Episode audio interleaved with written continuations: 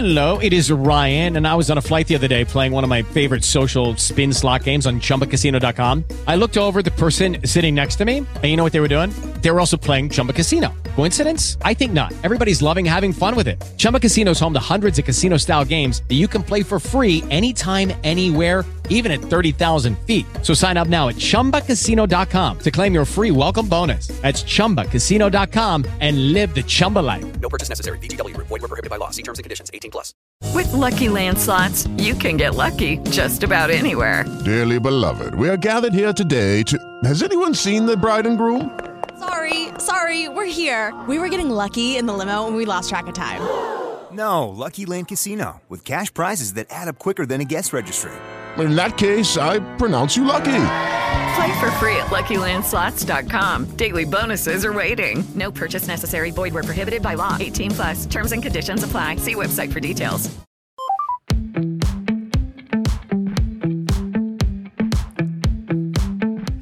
El episodio 77 de Hola F1. Eh, Estamos acá. Edwin Mendoza, el abogado zorro, el abogado, bueno, el abogado, dejémoslo así. Eh, está con nosotros también Sebastián González y Viviana Santiesteban.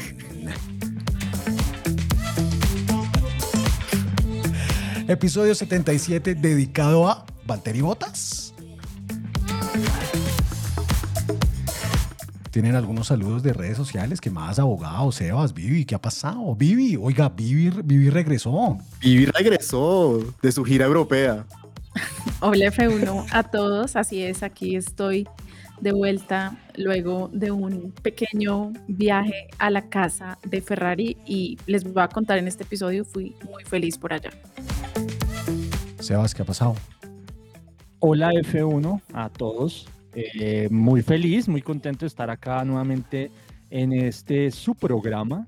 Em, yo tengo saludos para nuestros amigos de Ecográficos, para Luis Carlos Martínez, que estuvo muy atento eh, a las publicaciones en redes sociales, y eh, a nuestras amigas de F1 de Racing Talk, que estuvieron compartiendo durante la semana el episodio pasado. Oigan, excelente ese episodio. Yo a la distancia lo escuché y me encantó escuchar más niñas hablando de Fórmula 1.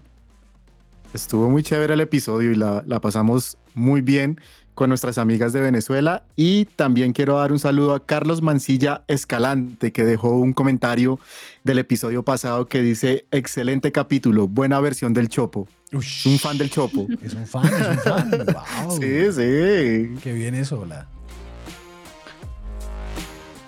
Bueno, episodio 77, ¿algún otro saludo? ¿Tienen algún otro saludo ahí en redes sociales y todo eso?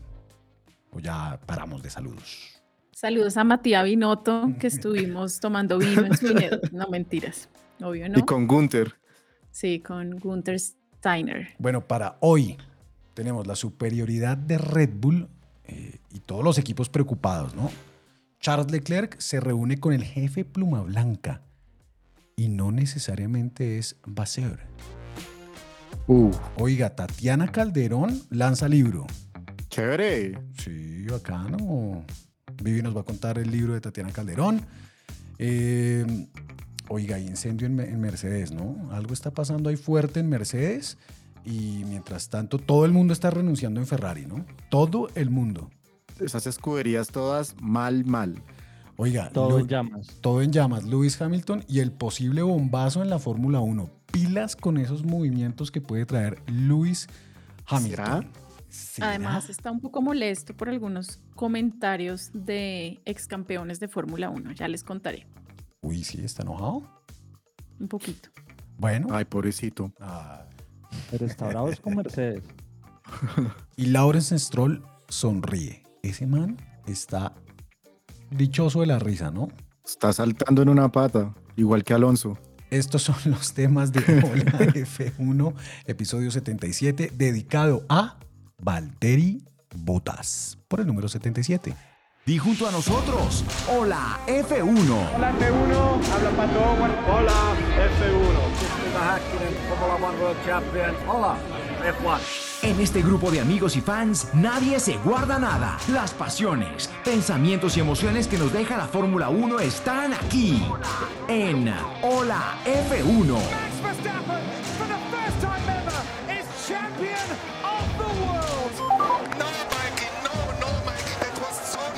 Las victorias, las polémicas, los movimientos de equipos y pilotos y toda la actividad alrededor del automovilismo y la Fórmula 1. Disfrútala los próximos minutos con nosotros.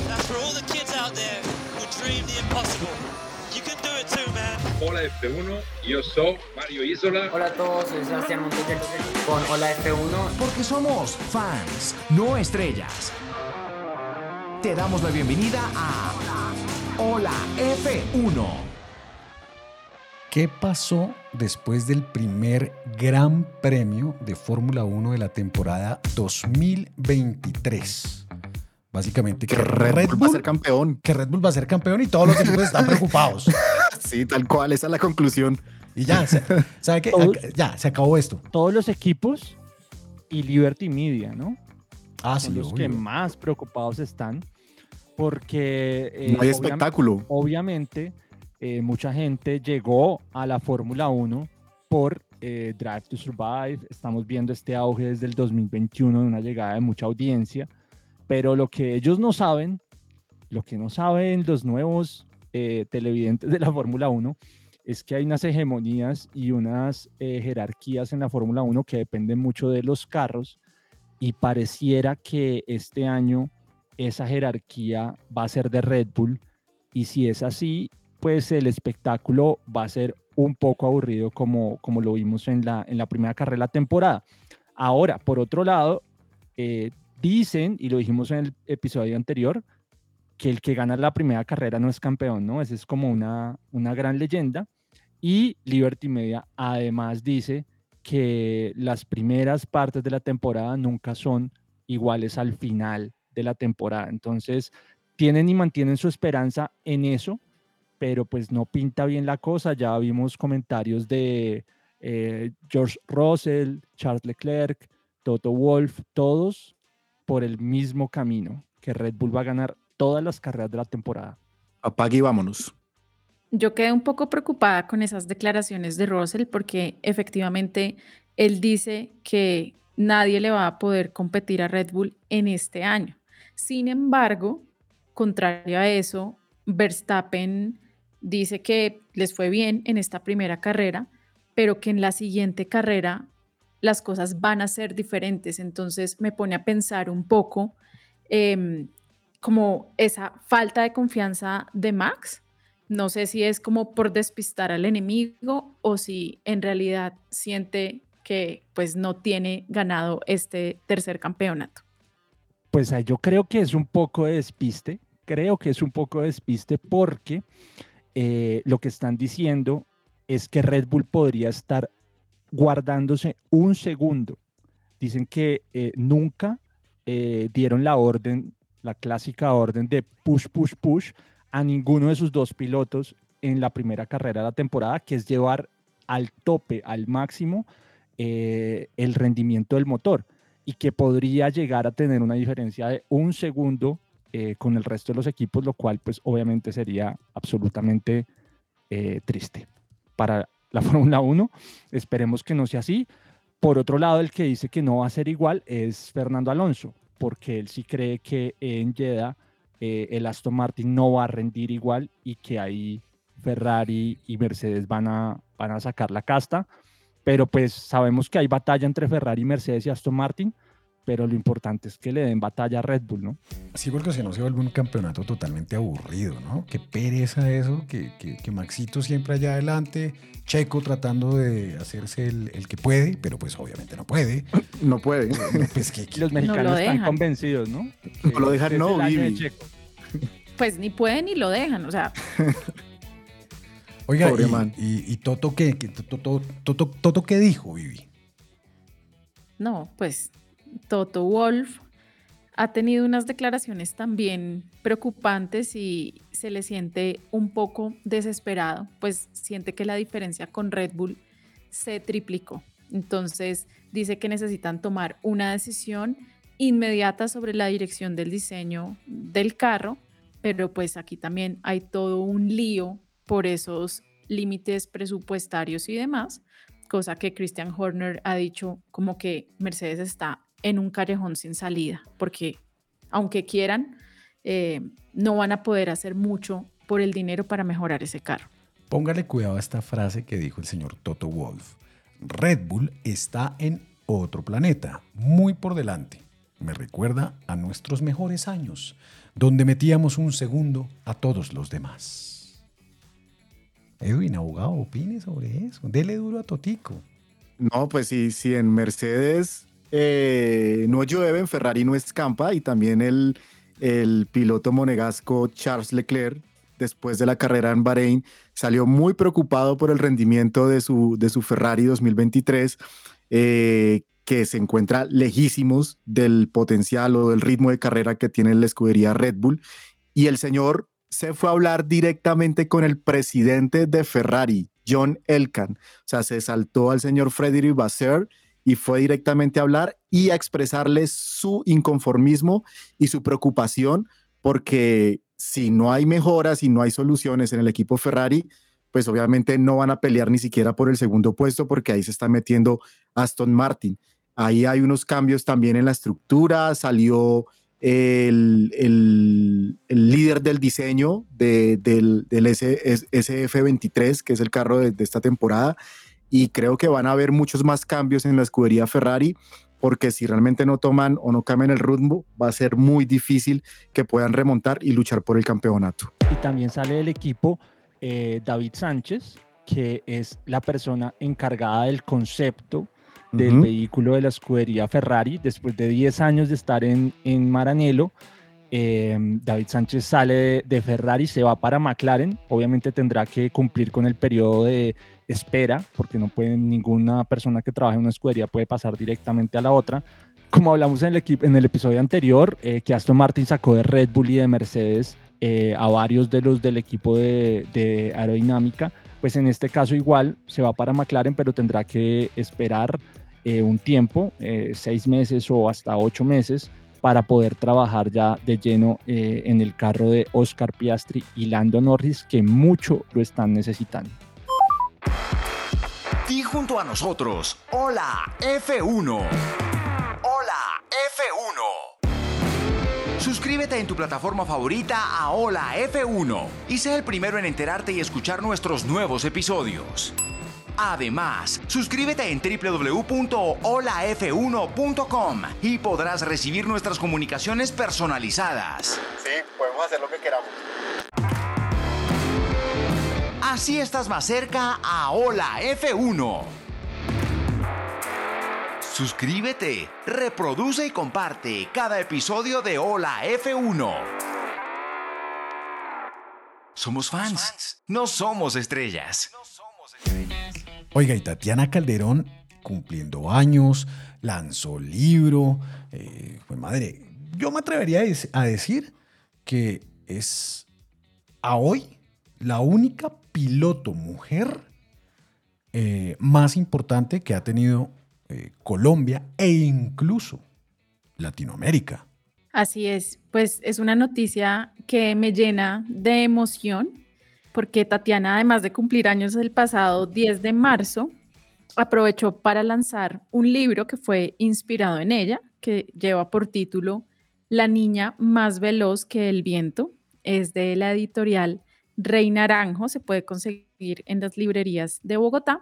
Y lo más chévere de todo este proyecto es que el recaudo de esa venta del libro se va a destinar a un programa educativo de la Fundación Juego y Niñez para transformar estereotipos y pues digamos derribar esas mentalidades pues que las niñas no nos gustan los carros ni ese tipo de cosas. Entonces pues yo la verdad es que quiero comprarlo ya y quiero leerme ya ese libro de Tatiana porque me parece que es una historia que vale la pena que se conozca en Colombia y que seguro va a inspirar a muchas niñas también. Bueno, pues me parece a mí muy chévere el lanzamiento del libro de Tatiana, sobre todo por el impulso que le puede dar a, obviamente a nuevos pilotos, eh, mujeres que lleguen y que tengan esa pasión por el deporte. Obviamente, y también lo dice en otra entrevista, Lo más difícil, eh, pues, es conseguir los patrocinios, ¿no? O sea, creo que la pasión y la entrega y, y esto que está creciendo en la Fórmula 1, pues se ve, se ve como relegado un poco, porque ella misma dice que para llegar a la Fórmula 2, a la Fórmula 2, se necesita un millón de euros. Uy, jue madre. No, y- Entonces, y, es que es difícil para los hombres, para las mujeres Exacto. es aún más difícil, o sea, y, y sobre todo también siendo uno de este lado del charco, bueno, aunque Tatiana pues sabemos que es muy internacional, pero de verdad que no es fácil y nuevamente agradecemos a Carol G, nuestra bichota, que le puso el dinero para que pudiera volver a competir. Eso iba a decir, esa fue la suma por ahí alrededor que le, que le puso Carol G, o sea, bastante Oye, plata. Y otro dato, en el nuevo álbum de Carol G hay una canción que se llama Ojos Ferrari. Así que Uy, o la sea que. bichota Venga, un como momento, que es momento, momento. Le está. afín al le- automovilismo. No, no, no, no, no, momento. Le estará haciendo ojitos a Ferrari para que pongan a Tatiana por allá. O le está echando los perros a Carlos Sainz, porque O le creo que está estuvieron en echando los paralelo. A Leclerc mejor, ¿no? Bueno, no sé. Difícil decisión.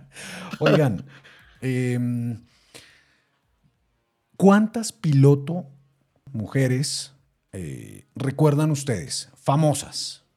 Dime una, abogado. Abogado Uy. zorro, abogado lobo. ¿Cómo te digo? Eh, Susie Wolf, creo que es una de las que más recuerdo, la, la esposa de, de Toto Wolf. Ok, apreciado Sebas. Yo me acuerdo de una, pero es que no es de Fórmula 1, pues mu- muy, pocas, ¿no? O sea que Fórmula 2, la de la estadounidense, ¿cómo se llama ella? Danica Patrick. Eh, Danica Patrick.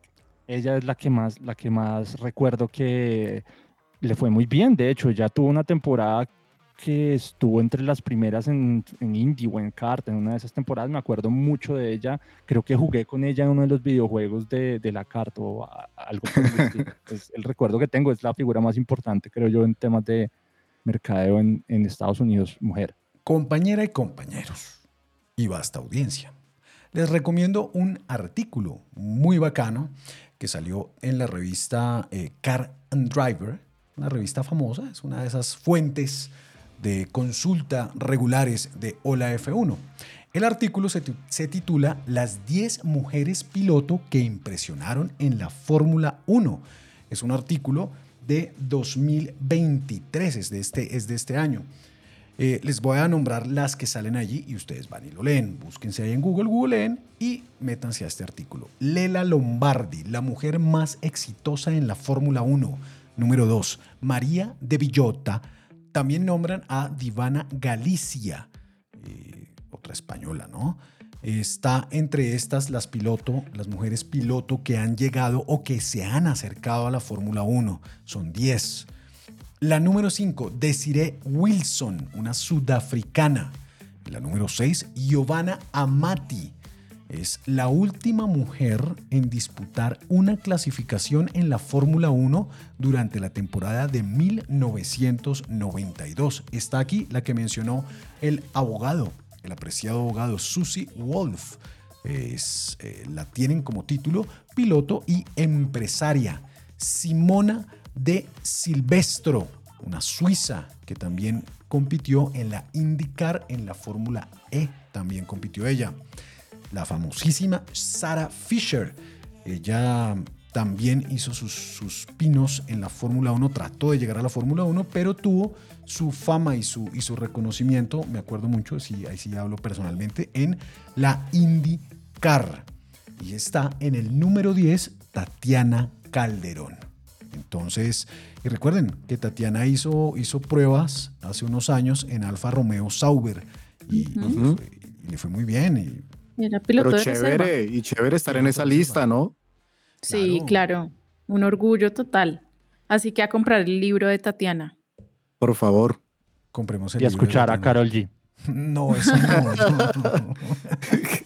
Pues Te va a gustar, Chopo. Ah, no. Es, me- es bueno escucharla porque le van a, le vamos a generar más ingresos si la escuchamos y por ende más posibilidades de que siga apoyando a Tatiana Calderón. Entonces es un efecto colateral que funciona. Y sobre el dato No. del abogado, 160 mil dólares puso Carol G para patrocinar a Tatiana Calderón 700 milloncitos de pesos. Muy bien. Vea, sigan escuchando. Yo no. Yo si no le doy play a esa música, eso a mí no me gusta. Tú lo escuchas en silencio, Chopo, ahí calladito. Calladito en el baño. Sí, tal cual. Obvio no. Eso no va a pasar nunca. Si nos escuchas en Spotify, calificanos con las cinco estrellas. Oiga, abogado, ¿y qué pasó con Mick Schumacher? Pues resulta que, como todos sabemos, a partir del 2026 llega a la Fórmula 1 el equipo Audi, que se unió con la estructura del equipo Sauber. Y pues hay unos rumores en el paddock que dice que el equipo Audi, eh, a través de su delegado Herbert Diez, que es un delegado del grupo Volkswagen, ha dicho que a Audi le gustaría tener en sus filas a un piloto alemán. En los últimos años, pues recordemos que solamente han habido eh, tres pilotos alemanes, que son Sebastián Vettel, Nico Hulkenberg y Mick Schumacher. Ya Sebastián Vettel se retiró, Nico Hulkenberg corre en estos momentos para el equipo Haas y Mick se encuentra como piloto de reserva de Mercedes. Pues en una entrevista eh, concedida al medio Der Spiegel, eh, Marcus Duesman, un importante directivo de, de, Audi, dijo que es demasiado pronto para iniciar negociaciones con el hijo de Michael Schumacher. Abro comillas, actualmente estamos hablando con muchos responsables, pilotos, jefes de equipo. No ha habido conversaciones concretas con Mick Schumacher sobre un compromiso. Y también añadió que por supuesto estamos tan interesados en pilotos alemanes como en la cúpula de la casa matriz, pero no es un requisito para nosotros. Entonces, eh, sigue ahí en veremos el tema de Mick Schumacher, de pronto por la edad, porque es muy joven y alemán, pues pinta como seguramente uno de los pilotos que utiliza a partir del 2026 la escudería Audi en la Fórmula 1. A Audi lo es, uh, están vinculando incluso a Sergio Michel Checo Pérez, lo vinculan también con Audi, ¿no? Nah. ¿No, me dijeron eso? No. A ninguno de los dos lo veo en Audi. a, a, a, Sergio Michel eh, estamos hablando de tres años. No creo que se aguante tres años en otro equipo ni por fuera de la Fórmula 1. Eh, y en el caso de Mick, ah, ah, piloto de reservas de Audi. Pero no, ¿por qué no. no. creen en Yo sí creo en Mick Schumacher. Yo sí creo en. Mick. Recuerden que hablábamos en un episodio anterior, cuando hicimos todo el, el review de Drive to Survive, de cómo Gunther decía que definitivamente el talento no se compra. Entonces, eh, eso fue bastante fuerte. Eh, ese capítulo a mí me sorprendió porque le dan muy duro a Mick Schumacher. Y bueno, vamos a ver ahorita que está también de reserva en Mercedes. ¿Qué pasa con él, no? ¿Será que si aguanta estos tres años? Yo la verdad como que lo dudo. De pronto también hay otros pilotos alemanes que están ahí haciendo carrera y lobby para entrar con Audi, ¿no? Toto Wolf, que tiene tentáculos en todo lado, no tendrá tentáculos en Audi también y Mick se convierta en un protegido de él y lo pueda llevar allá. Sobre ese tema y ahorita que vamos a hablar de Aston Martin, eh, eso es lo único que tiene a Toto feliz por estos días, ¿no? Subieron las acciones de Aston Martin con el inicio de temporada del de, eh, equipo inglés. Entonces, pues ese porcentaje que tiene Toto ahí se estaba valorizando. No pierde por ningún lado, ¿no? Por todas gana. y, y, y, manager de todos los pilotos. Es la Fórmula 1 de Toto Wolf. Es el hombre orquesta. pero porque odian al pobre Totico. La... Yo pero, lo amo. Pero, pero, pero si vieron las declaraciones de Luis, Luis está aburrido y, y al man no lo escucharon, ¿no, Vivi? Sí, Luis ha sido noticia estos días porque en una entrevista con la BBC dijo que el año pasado hubo muchas cosas que les dijo al equipo porque él pues ha conducido muchos coches a lo largo de toda su vida, sabe lo que un carro necesita, cómo lo necesita, pero que finalmente Mercedes no lo escuchó y que a él sí le gustaría que el equipo lo asumiera y le dijera, sí, no te escuchamos, este, este coche no está donde debería estar y tenemos que trabajar. Entonces ahí hay una molestia por parte de Lewis Hamilton. Abogado Lobo. Abogado Zorro. una pregunta. una pregunta sincera. Necesitamos una Señor. respuesta sincera, apreciado abogado Zorro. Trataré de serlo. Zorro, Globo, no sé cómo será. Llámale Fox. Eso. Abogado Fox. Abogado Fox. Dejémoslo en Abogado Fox. Me encanta, me encanta ese remoquete. Abogado Fox. Eh, Luis Hamilton podría terminar su carrera en Ferrari.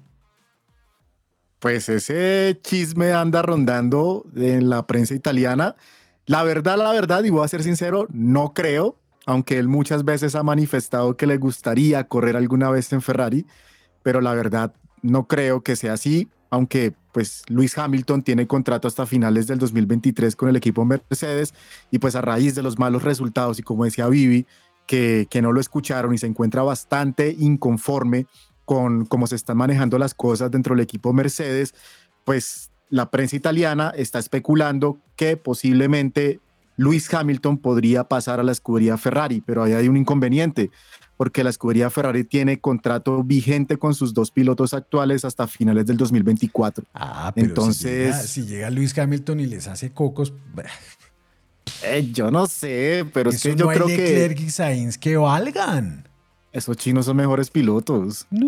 Bueno, eh, pe- perdón, termina tu idea. Y, y- y- y Viviana, está, está que le salen letreros a Viviana. Viviana está que habla, sí, por favor. Estoy que hablo porque yo, o sea, en realidad el motivo de mi viaje a Italia fue de una vez comprarme algo de merchandising para estar preparada para la ida de Luis a Ferrari. Con el número 44, Sí, ya. 44 lo rojo. compraste en un andén, en un andén allá en Roma. Sí, tal cual. Pero no, vengan, volviendo al tema. Hubo comentarios también de Jenson Button y de Hill, ex campeones de Fórmula 1. y Damon esos- Hill. Sí, de Damon Hill. Y esos comentarios a Luis le molestaron porque dijo que esa gente que crea rumores sin hechos nunca es útil y que él, así este año esté muy difícil, va a seguir de pie en Mercedes y dándolo todo que pues, puedan superar esos problemas, que en realidad a él le encantaba el reto de encontrar soluciones. Entonces, pues por un lado también molesto con esos rumores de su posible salida. No obstante, también habló Toto Wolf al respecto y pues reconoció que sí, que el contrato de Luis termina a final de este año 2023, pero que aún no está preocupado por una posible o eventual salida de Lewis Hamilton, que ese no es, no es el momento de hablar de la situación de Lewis de cara a 2024. Entonces ahí también como que creo que cierra un poco como cierran los dos esas especulaciones, ¿no? Por parte de Luis y por parte de Toto Wolf. Yo sí creo y les digo de frente. Este man, Lewis Hamilton, sí quiere ir a Ferrari. El man quiere terminar su carrera en Ferrari. En el año 2021 dijo lo siguiente, abro comillas. Es increíble no haber pilotado para Ferrari y nunca sabré por qué. Lo dijo en 2021. Ese man va a terminar en Ferrari. Créanme. Créanme. Apre- Yo, Sebas.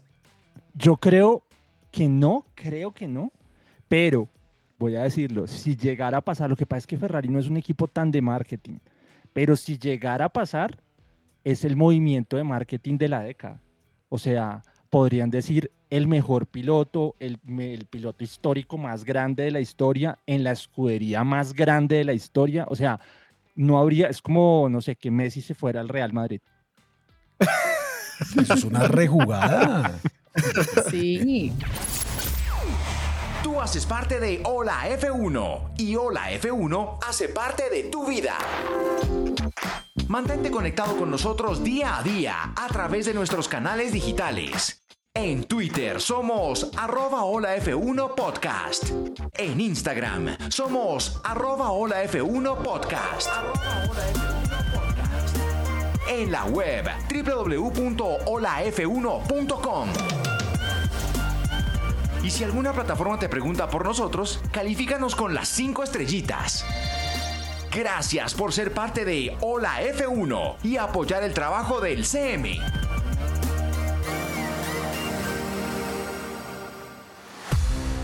Y a propósito de Aston Martin, Lawrence Stroll sonríe. Yo creo que ese es el único man, la única persona de la Fórmula 1 que está sonriendo en este momento, aparte de, de- Maxito, ¿no? Y, y- y el Spice Boy, que pues esos les vale cin- cinco pesos, ¿no? Lo que está sucediendo con el resto del mundo, porque est- van sobrados. Pero yo creo que el señor Lawrence, Lawrence Stroll, el, el Don, es el único que sonríe, ¿no, Sebas? Así es, y ya dijo que está dispuesto a meterse la mano al drill. Hijo de madre, más. Abrir esa billetera y sacar ese talonario a lo que cueste. Obviamente, este impulso le genera pues toda la felicidad, sabe que su hijo está ahí y yo lo he dicho varias veces acá en el, en el podcast, eh, yo creo que Lawrence Stroll es la segunda persona más importante en la Fórmula 1, eh, pero a futuro yo creo que va a ser eh, seguramente el dueño de, de esa categoría, tiene toda la ambición y todo el potencial para hacerlo, lo quiere ser y obviamente con esta copia que hicieron de, del Red Bull, pues le salió perfecto. Lo copiaron, copy-paste y ahí van de segundos. Eso. Sebas, ¿estás insinuando que Lawrence Stroll va a terminar siendo el próximo Bernie Eccleston?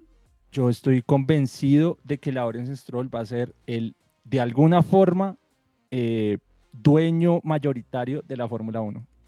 Creo, creo. No sé si tan hábil como Bernie Eccleston, pero tiene todo el billete y toda la ambición, tiene a su hijo ahí. Hay demasiados factores. Es amigo de Toto, metió a Toto, a Aston Martin. O sea, ese tipo tiene un conglomerado ahí para quedarse con esa categoría futuro muy serio.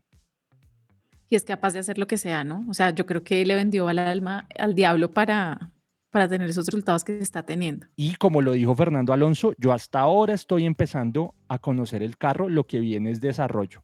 Pero hablando de esas copias, pues vamos a recordar algunas de las copias más importantes de la Fórmula 1. Voy a empezar de atrás para adelante porque los más históricos, eh, toca que el Chopo me ayude. Eh, los más nuevos, sí me los sé y creo que todos los tenemos como en la cabeza. Pero, pero, por ejemplo, me acuerdo mucho de, obviamente, el Mercedes Rosa, el Racing Point, eh, que era eh, básicamente la copia perfecta de Mercedes con unos resultados increíbles donde pudo destacar. Checo, eh, el mismo Lance Stroll.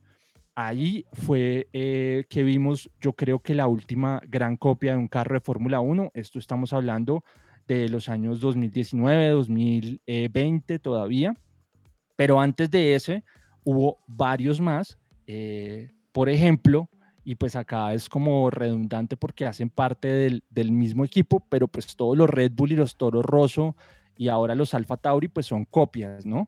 Eh, que esa es la, una pregunta que yo hago y es cómo puede ser hoy en día un Red Bull el mejor carro a un segundo del resto y Alfa Tauri creo que se está peleando el último lugar con Williams teniendo toda la inteligencia y la posibilidad de copiar a su carro gemelo. Entonces de pronto están probando ahí otras cosas. Frente a eso, Fran Tos, que es el, el- director técnico del equipo Alfa Tauri, en una entrevista hace poco dijo que, que confiesa que no están trabajando tan cercanos a Red Bull y están yendo en una dirección totalmente diferente. O sea, quién sabe qué esté pasando ahí, pero no hay una comunicación entre Red Bull y Alfa Tauri, a pesar de que Alfa Tauri pertenece a todo el conglom- conglomerado Red Bull, y por eso se ve esa diferencia que dice Sebas. Creo que, que no es una copia en estos momentos ese Alfa Tauri.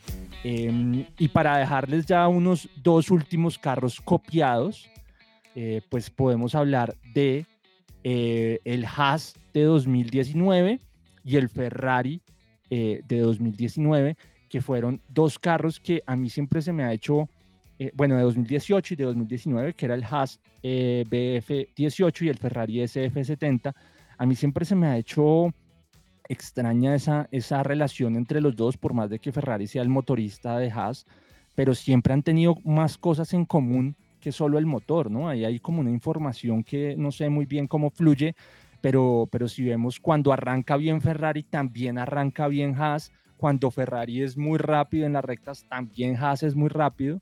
Entonces siempre han tenido ahí como en los últimos años una, una mm, eh, muy buena comunicación o llámese copia de sus carros.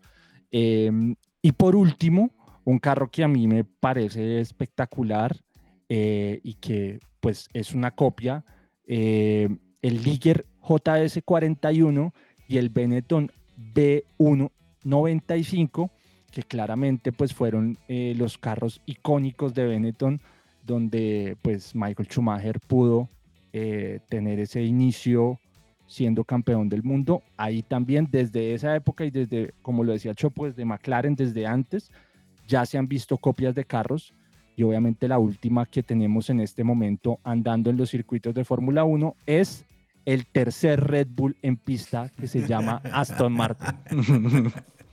bueno, pues las copias siempre han estado.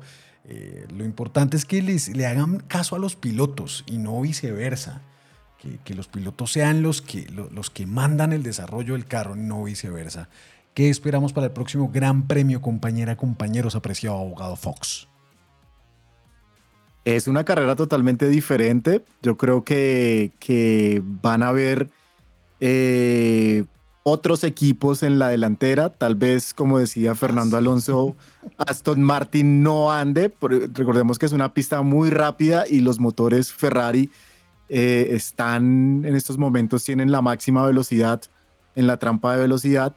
Eh, entonces puede ser que el equipo Haas, Ferrari puedan recortar un poco de tiempo y, y esperemos que Mercedes también pueda recuperar porque si no el campeonato va a estar bastante aburrido si Max Verstappen se la pasa, pues va, va a estar paseando en el circuito de Jeddah. Qué mamera. Vivi, ¿qué esperamos para el próximo Gran Premio de la Fórmula 1?